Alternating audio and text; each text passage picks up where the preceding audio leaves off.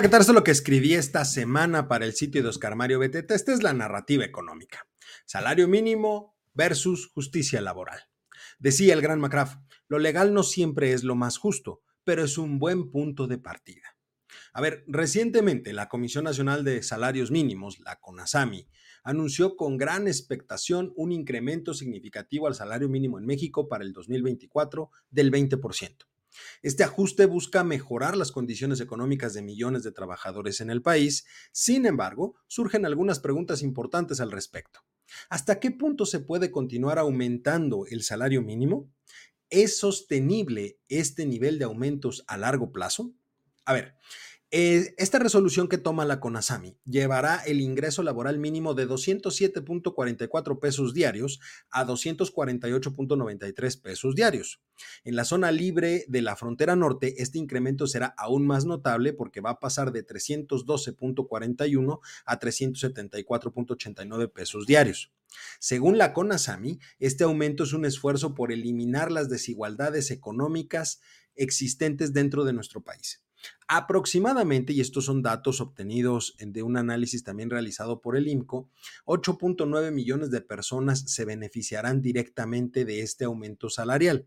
Según datos del Instituto Mexicano del Seguro Social, de esa masa de los 8.9 millones de personas, solo 119 mil, ojo, 119 mil personas son beneficiarios que ganan hasta un salario mínimo, son a los que les va a cambiar más la realidad. La gran mayoría ya se encuentra en un rango salarial que está entre el mínimo de 2023 y el nuevo establecido para el 2024. Ellos en realidad no tendrán un cambio sustancial. En buen castellano, esto significa que el impacto real es muy bajo lo que refrenda la idea de que no bastaría con ajustar los salarios para mejorar la situación de las personas. Se requiere ir más allá, lo que explica también por qué estos constantes aumentos no han tenido un impacto directo en el nivel inflacionario como se pensaba cuando empezaron a realizarse. En cuanto a las empresas, la CONASAMI estima que el costo laboral promedio será del 2.1%. Sin embargo, aquí viene la parte importante. Lo crucial está en señalar que las microempresas, es decir, aquellas que cuentan con uno a cinco empleados asegurados y que son finalmente las que generan la mayor cantidad de puestos de trabajo dentro del país, experimentarán un mayor impacto alcanzando casi el 10.3% mientras que las grandes empresas con más de 251 empleados o más asegurados apenas van a tener o van a sentir un incremento del 0.6%. Este desequilibrio plantea desafíos particulares para las pequeñas empresas, por supuesto, que a menudo operan con márgenes más ajustados, pero también es una situación que desincentiva la contratación de personal y la creación de nuevos puestos de trabajo en esas empresas. Además, es importante decir que, aunque con este incremento para 2024 se cumplen seis aumentos consecutivos, un 110% desde 2018 a la fecha, no se ha logrado reducir a los más de 32 millones de trabajadores que aún se encuentran en la informalidad. Por el contrario, estas presiones a las empresas podrían llevar a un aumento en la informalidad. ¿Hasta qué punto se puede continuar aumentando el salario mínimo? Según el presidente de la CONASAMI, la meta es superar los 371 pesos diarios como salario mínimo en todo el país.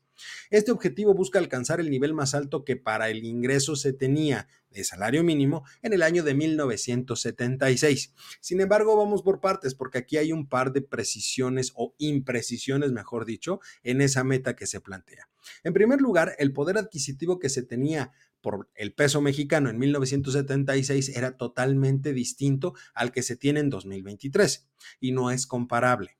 En segundo lugar, entre 1976 y 2023, la inflación acumulada es de aproximadamente 517.531.22%.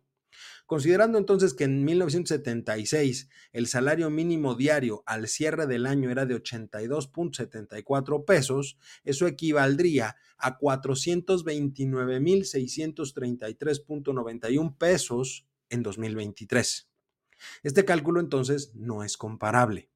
En tercer lugar, aunque los cálculos de la CONASAMI indican que ese máximo histórico de 1976 equivale a 313.36 pesos en 2021, al día de hoy serían equivalentes a 361 pesos, 10 pesos menos de lo que ellos dicen que sería su meta.